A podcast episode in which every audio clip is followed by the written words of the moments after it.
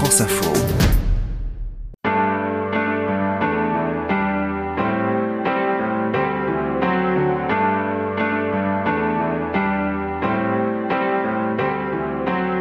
Je suis Bertrand Dical, voici Derrière nos voix un podcast France Info. Nous sommes allés chez Émilie Loiseau dans le studio qu'elle a installé au fond de son jardin chez elle. Elle était au piano et nous lui avons demandé ce qui fait d'elle une compositrice.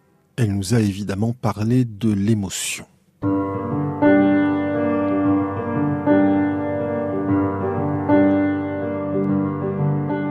Je crois que j'ai eu les notes avant les mots, moi, dans l'écriture. C'était un truc très premier. Et du coup, je crois que c'est très direct, en fait. Par exemple, je sais que quand j'étais petite, à des moments, j'avais besoin de pleurer, mais il n'y avait pas de raison. Donc, il fallait que je m'en trouve une. Et je mettais le petit cheval blanc de Georges Brassens. Ça, je savais que ça allait marcher à tous les coups. Je fondais en larmes et je pouvais avoir ma crise de larmes et elle était justifiée.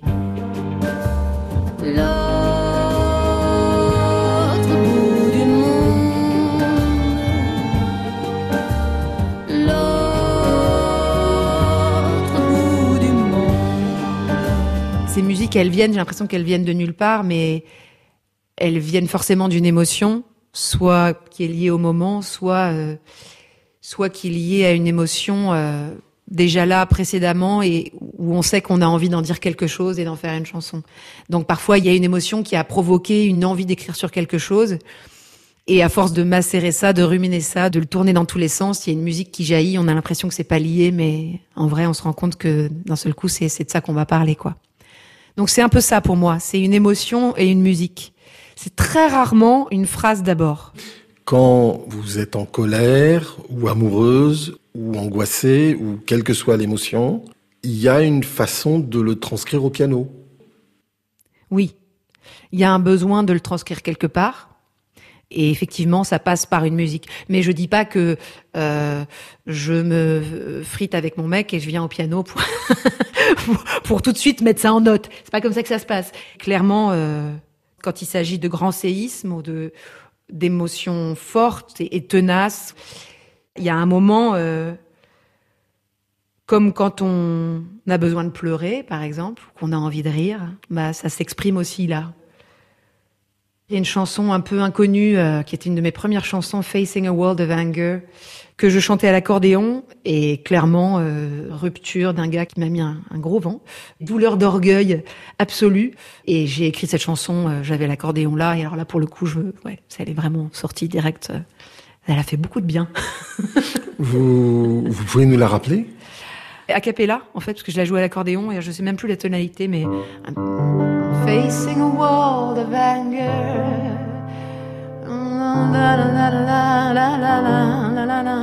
I once was a part of your world.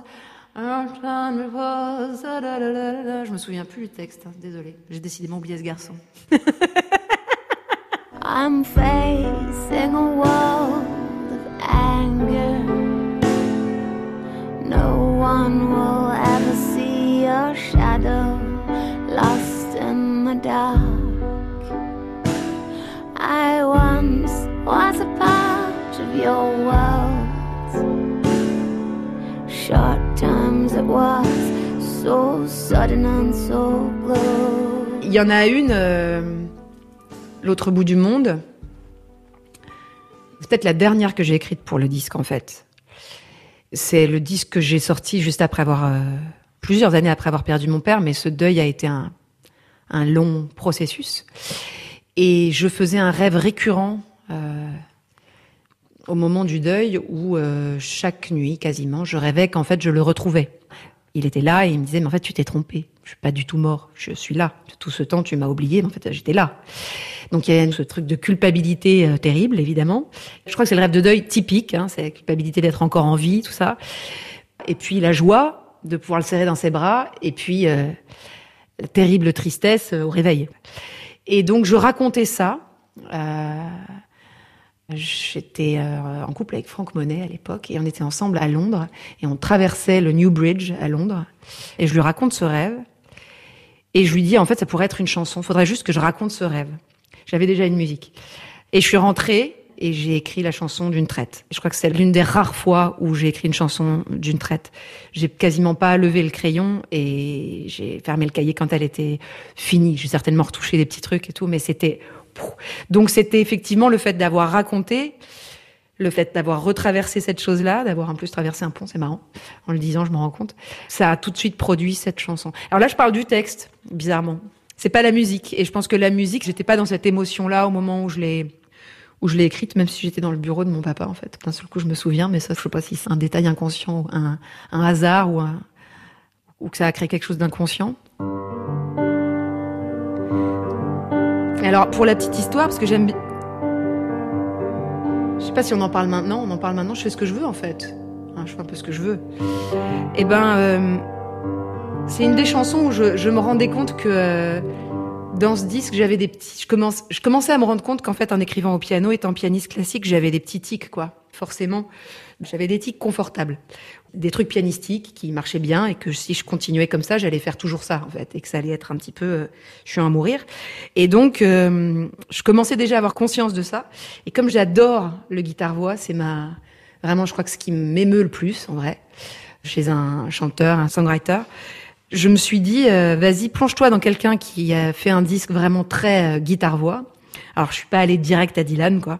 Je suis allée voir Daven Rabanart, son album Nino Roro, et je me suis amusée à rentrer dans ses riffs de guitare et essayer de faire les mêmes au piano. Et les riffs de guitare, c'est, y a rien de moins pianistique en fait. C'est complètement à l'envers. C'est pas du tout euh, fichu pareil.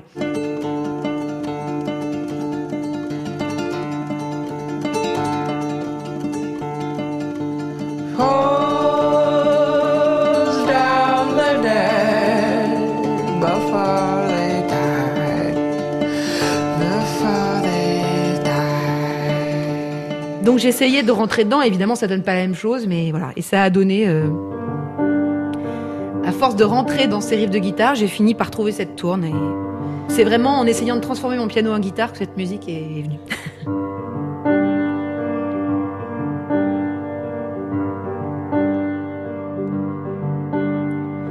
On dit qu'il y fait toujours beau, c'est là que migrent les oiseaux. On dit ça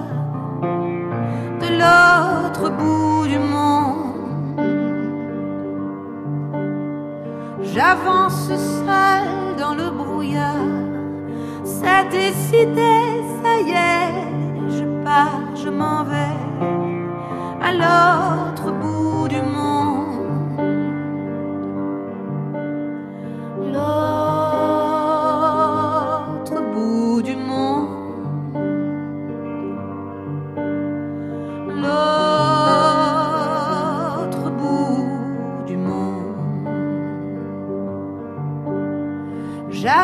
sur les berges d'une rivière. Une voix m'appelle, puis se perd, c'est ta voix à l'autre bout du monde. Ta voix qui me dit mon trésor, tout ce temps je n'étais pas mort, je vivais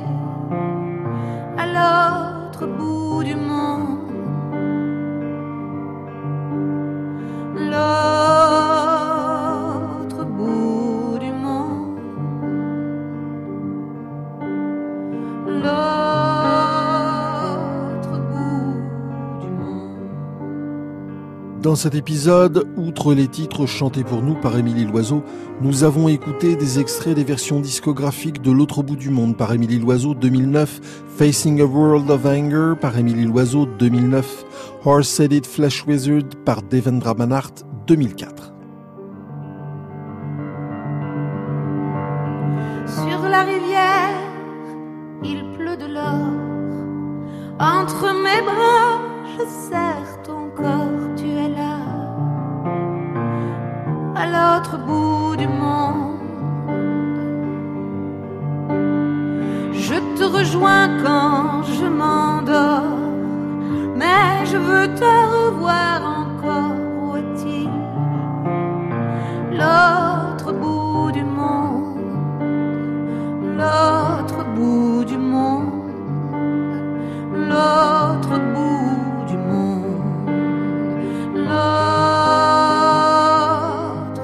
réalisation était de Félicie Faugère. C'était Derrière nos voix avec Bertrand Dical, une coproduction France Info avec Sunny Music Publishing.